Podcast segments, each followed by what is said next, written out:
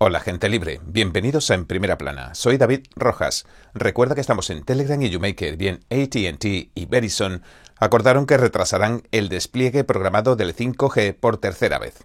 La noticia se dio a conocer después de que las compañías aéreas mostraran preocupación por la seguridad de las comunicaciones. Los senadores vuelven al Capitolio esta semana y los demócratas redoblan sus esfuerzos para evitar el obstruccionismo y aprobar su proyecto de ley llamado de derecho al voto. Hay varios caminos que Shammer podría tomar, pero ¿cuál va a elegir? Tendrá la oportunidad de cambiar las reglas del Senado para aprobar una ley nacional de derecho al voto? La pandemia ha tenido un impacto mínimo en algunos estados del país. Sin embargo, han sido objeto de los mandatos de talla única. Uno de esos estados es Alaska, que sigue informando de menos de mil muertes totales desde el comienzo de la pandemia. Pero ahora entremos en materia. El despliegue del 5G en aeropuertos a debate. ATT y Verizon anunciaron que pospondrán el despliegue de redes 5G en las cercanías de algunos aeropuertos. El anuncio se produce después de que las principales compañías aéreas de Estados Unidos emitieran una advertencia pública, afirmando que el 90% de la instalación de torres inalámbricas sigue adelante según lo previsto, de acuerdo a un comunicado de la Casa Blanca. El aplazamiento se produce tras las advertencias de los directores generales de las principales aerolíneas estadounidenses, que afirman que el nuevo servicio de banda C de 5G, que comenzará el miércoles, podría inutilizar un número significativo de aviones de fuselaje ancho. Los directores ejecutivos de American Airlines, Delta, United y Southwest escribieron en una carta que a menos que nuestros principales centros de operaciones reciban autorización para volar, la gran mayoría del público que viaja se tendrá que quedar en tierra. La Administración Federal de Aviación ha advertido que las posibles interferencias podrían afectar a los instrumentos sensibles de los aviones y obstaculizar significativamente las operaciones de baja visibilidad. Las aerolíneas consideraron esta semana la posibilidad de cancelar algunos vuelos internacionales programados con destino a Estados Unidos. ATT y Verizon, que ya han retrasado el despliegue en dos ocasiones, argumentan que la banda C del 5G se ha desplegado con éxito en otros 40 países más, sin que surjan problemas de interferencias en la aviación. El Supremo rechaza la suspensión del mandato de mascarillas en aviones. La Corte Suprema ha rechazado hoy la petición de bloquear un mandato federal de mascarillas para los viajes aéreos. La orden ejecutiva del presidente Joe Biden exige que todos los pasajeros de los aviones y otros transportes públicos lleven mascarillas. Un padre presentó una solicitud de emergencia impugnando el mandato en nombre de su hijo autista. Al final denegaron el vuelo tanto al padre como al hijo. El padre afirma que su hijo de cuatro años padece una forma rara de autismo y es incapaz de llevar una mascarilla durante periodos prolongados. Hasta ahora, el 20% de la población estadounidense se ha infectado con el virus del Partido Comunista Chino en algún momento. Los datos de la Universidad Johns Hopkins muestran que 66 millones de estadounidenses han tenido el virus desde que comenzó la pandemia. 4 millones, es decir, alrededor del 1%, han sido hospitalizados. Se desconoce el número de casos asintomáticos. Eso significa que el porcentaje de estadounidenses infectados podrían ser probablemente mayor. El 63% de la población estadounidense está totalmente vacunada. Ahora bien, la tasa de vacunación varía según la región. Mientras tanto, casi todos los estados dicen que el 99,9% de los mayores de 65 años han recibido al menos una dosis. La administración Biden ha lanzado discretamente su sitio web COVID test.gov. Hoy, los residentes en Estados Unidos pueden inscribirse gratuitamente y recibir las pruebas de la COVID-19 a pedido, que se empezarán a enviar a finales de enero. Algunos estados se han visto mucho menos afectados por la pandemia mundial, cuyo primer caso se dio a conocer en la China comunista. Uno de esos estados es Alaska. Pese a todo, tiene mandatos de vacunas universales y políticas de talla única.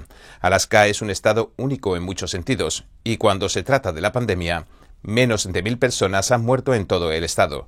Estamos de acuerdo en que hay poca población, pero ¿cómo han afrontado los habitantes de Alaska la pandemia?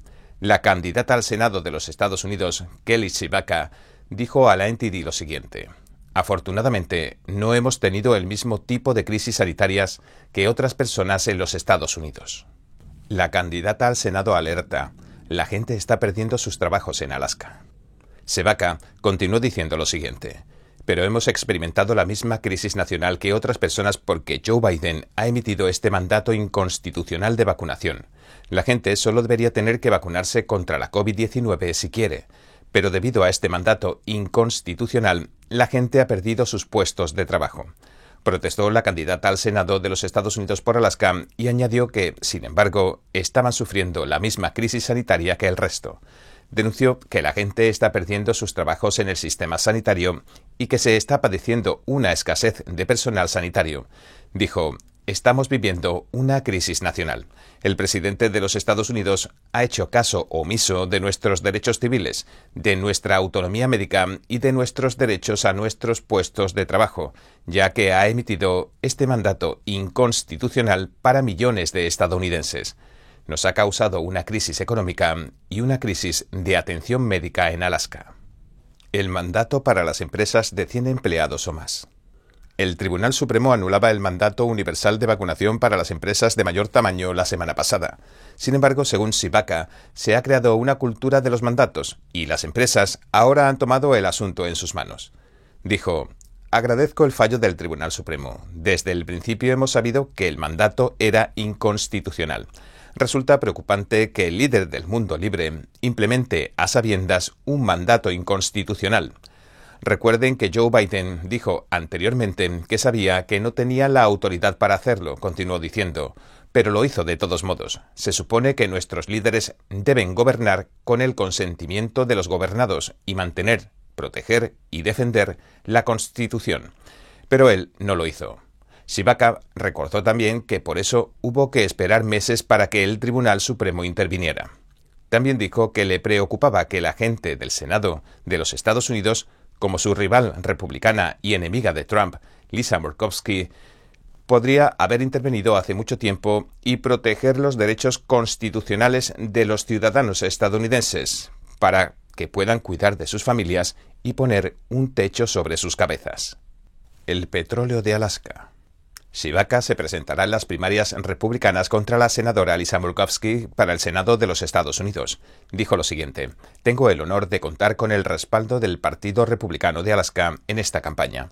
Han censurado a Murkowski. Le han dicho que no puede usar el nombre republicano en su campaña. Existen muchas razones para esto, añadió, y afirmó que Lisa Murkowski ha apoyado y permitido que la administración de Biden aprueba a los nominados liberales de su administración, los cuales han incumplido sus promesas con los republicanos hasta en 12 ocasiones. Shibaka añadió que incluso han defendido un cierre radical de la economía de Alaska y el control de nuestras tierras y recursos. Biden ha cerrado nuestros campos de petróleo, dijo, matando miles de puestos de trabajo y nuestra esperanza para el futuro. Esto ha llevado a lo que ahora estamos viendo, una crisis mundial del petróleo, dijo, con Rusia sentada en la cima y Biden yendo a la OPEP a mendigar petróleo. Pero el hecho es que disponemos de mucho petróleo aquí, en Alaska, concluyó. La independencia energética de Estados Unidos. La candidata republicana aseguró que Estados Unidos fue independiente energéticamente bajo la administración de Donald Trump, pero que Lisa Murkowski fue quien facilitó toda esta crisis, dando el voto decisivo para que Deb Holland se convirtiera en secretaria del Interior. Dijo que Murkowski ha ayudado a proporcionar votos de citación para muchos de la agenda de Biden, sus nominados y su legislación, y que por eso el Partido Republicano la ha censurado. Trump dijo en un comunicado en su día, criticando el voto que dio para confirmar a Deb Holland como secretaria del Departamento del Interior, lo siguiente. Lisa Murkowski es mala para Alaska. Murkowski tiene que irse. Chivaka también añadió, tenemos que bloquear a Biden, no ser amigos de Biden, si queremos tener una política de Estados Unidos primero en el Senado de los Estados Unidos. La candidata también señaló que apoya que los habitantes de Alaska tengan autoridad y autonomía sobre cosas como su tierra y sus derechos constitucionales, y añadió lo siguiente, apoyamos los trabajos en Alaska. Objetivo demócrata, cambiar las reglas del Senado. Todas las miradas están puestas en el Pleno del Senado esta semana, mientras los senadores debaten un proyecto de ley nacional sobre el llamado derecho al voto. ¿Existe la posibilidad de cambiar las reglas del Senado? ¿De pasar por encima de la minoría republicana y aprobar estas nuevas leyes? Los senadores han vuelto al Capitolio esta semana, con los demócratas redoblando sus esfuerzos para evitar el obstruccionismo y aprobar su proyecto de ley de derecho al voto. Hoy, al mediodía, el líder del Senado, Chuck Schumer, tomó la palabra para abrir el debate sobre el proyecto de ley, reconociendo que no será fácil, pero que es un paso que tanto él como el presidente Biden consideran necesario.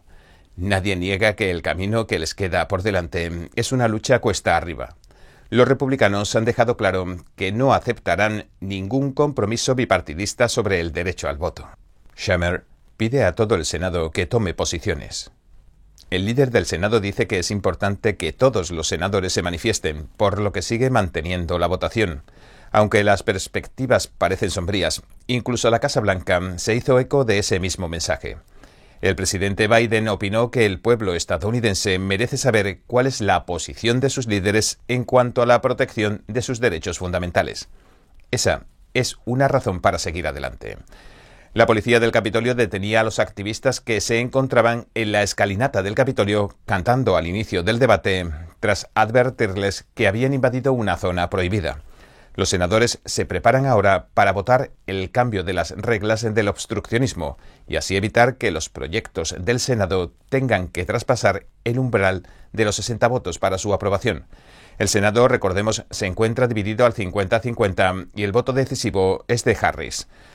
Es decir, los republicanos son la minoría. Entiendo que en una democracia tiene que haber un equilibrio, un balance entre la regla de la mayoría y los derechos de la minoría. Pero lo que tenemos ahora en el Senado es una inversión de este principio básico. Los demócratas y el obstruccionismo.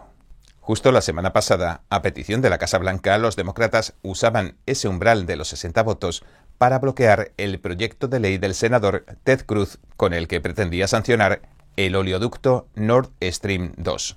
Aunque los demócratas declaran que las mayorías simples siempre deberían salirse con la suya, como decimos a finales de la semana pasada, ellos mismos emplearon literalmente el umbral de los 60 votos.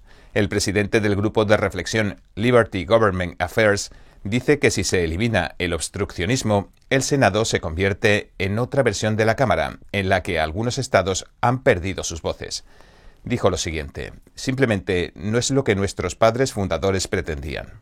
Nuestros padres fundadores pretendían que el Senado fuera un órgano deliberativo, y no lo será si se deshacen del obstruccionismo. Bueno, en este momento parece que hay dos senadores demócratas que no han cambiado de opinión y no van a votar para anular el obstruccionismo, pero seguiremos esto de cerca y les informaremos a medida que se desarrolle. Bien, este es nuestro programa de hoy. Gracias por sintonizarnos. Si te gusta lo que escuchaste, por favor, no olvides darle a me gusta, suscribirte y compartir este vídeo con tus amigos y tu familia, porque todo el mundo merece conocer los hechos. Una vez más, gracias por ver en primera plana. Nos vemos mañana.